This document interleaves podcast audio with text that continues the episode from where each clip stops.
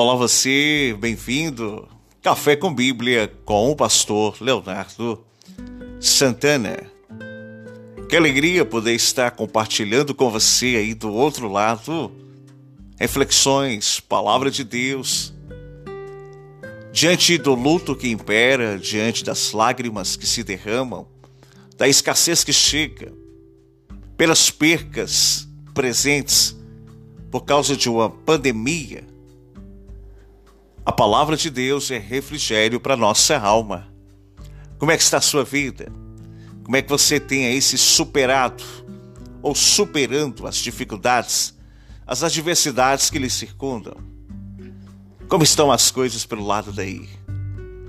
Pelo lado de cá, a palavra tem sido subsídio de alegria, de fartura, de presença, graça na nossa alma.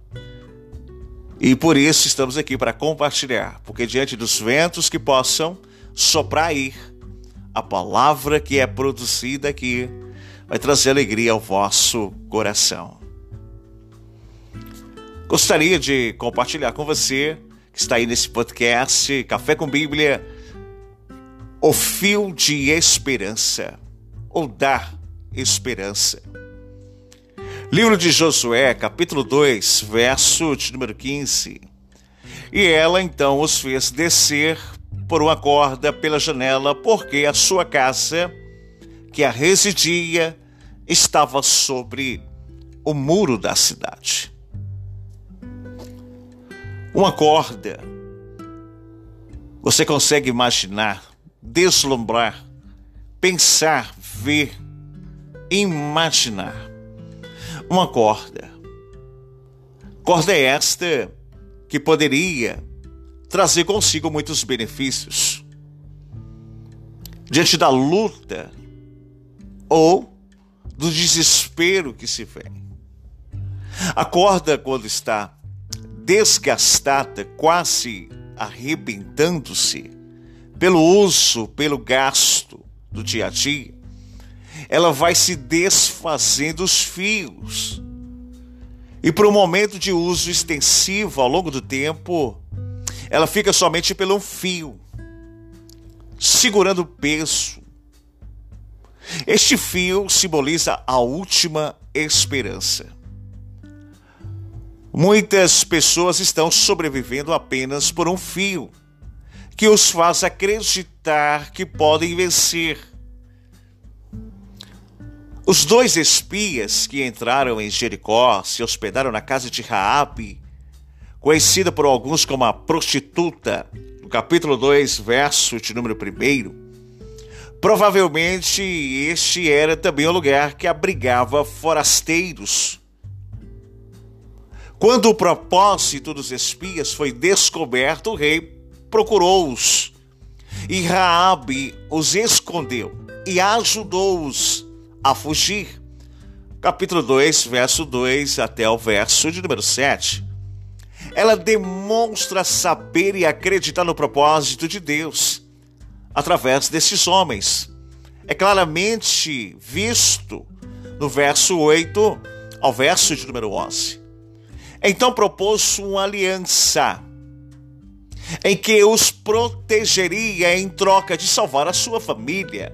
Verso 12 ao verso 14, acordo feito, aliança estabelecida. Raabe os desceu por uma corda. Texto este que verbalizamos, o verso de número 15. E uma corda também seria o sinal do livramento da sua casa, no verso 18. Como os espias e também Raabe que estavam em perigo e foram salvos por um fio de esperança. Assim também acontece nas nossas vidas quando somos salvos por um pouco, por um momento. Quantas das vezes essas cordas puderam produzir salvação, lembrando-vos que a casa de Raabe também era refúgio de forasteiros. Pessoas que se escondiam, que fugiam de situações ou de si mesmas, de conflitos. E aquela corda vai se desgastando no projeto de salvação para com aqueles que a desciam. sobre o peso que ela lhe firmara. Talvez a sua esperança você possa proferir e dizer, Pastor Leonardo Santana, a minha esperança está por um fio. Eu quero compartilhar com você e refletir sobre o fio de esperança, ilustrando com as cordas usadas para salvar os espias e a família de Raabe. Podemos dar um nome a esse fio como o fio do amor. Esse verso de número 15, pela qual ela desce os espias e manda-os a esconder. Ela então fez descer por uma corda pela janela, porque a casa que a residia estava sobre o muro da cidade. Podemos comparar a corda usada por Raabe para descer os espias como amor. A atitude de Raabe, é isso que eu quero que você abra o coração e receba. A atitude de Raabe em salvar aqueles homens foi um ato de amor por sua família por quem havia intercedido no verso 12, o verso 13. O que ela desejava era preservar os seus familiares no momento em que a cidade fosse invadida pelo povo de Israel. E assim, ela conseguiu livrar sua casa, diz o capítulo 6, verso 22 ao 25. Ela pensou nos outros antes de si mesma, mostrando verdadeiro amor pelo próximo amar o próximo como a ti mesmo. Se eu necessito de salvação para mim, eu também tenho que me preocupar em salvar quem precisa. Embora Raabe fosse uma meretriz, uma mulher de vida fácil, uma prostituta, a sua família passou a fazer parte do povo de Deus e certamente ela também se tornou serva do Senhor. A transformação através de um fio de corda de uma essência que ela já tinha, de uma misericórdia que se manifestava. Mais tarde ela casou com Salmão, filho de Caleb. A afirmação essa está em 1 Crônicas, capítulo 2, verso 51, na geologia. Chegando a tornar-se um ascendente da linhagem real de Davi e do Senhor Jesus. Livro de Mateus, capítulo 1, verso 5 na retrospectiva da linhagem real, você vai ver Raabe. Quando passa por momentos difíceis, através das lutas que imperam, o amor de Deus é que nos dá forças. Porque o amor dele é poderoso. Pois o amor tudo suporta, 1 Coríntios 13. Se faltarem forças, firme-se no amor e jamais acabará. O fio da fé, verso de número 21 do capítulo de número 2, e ela disse, segundo as vossas palavras, assim seja.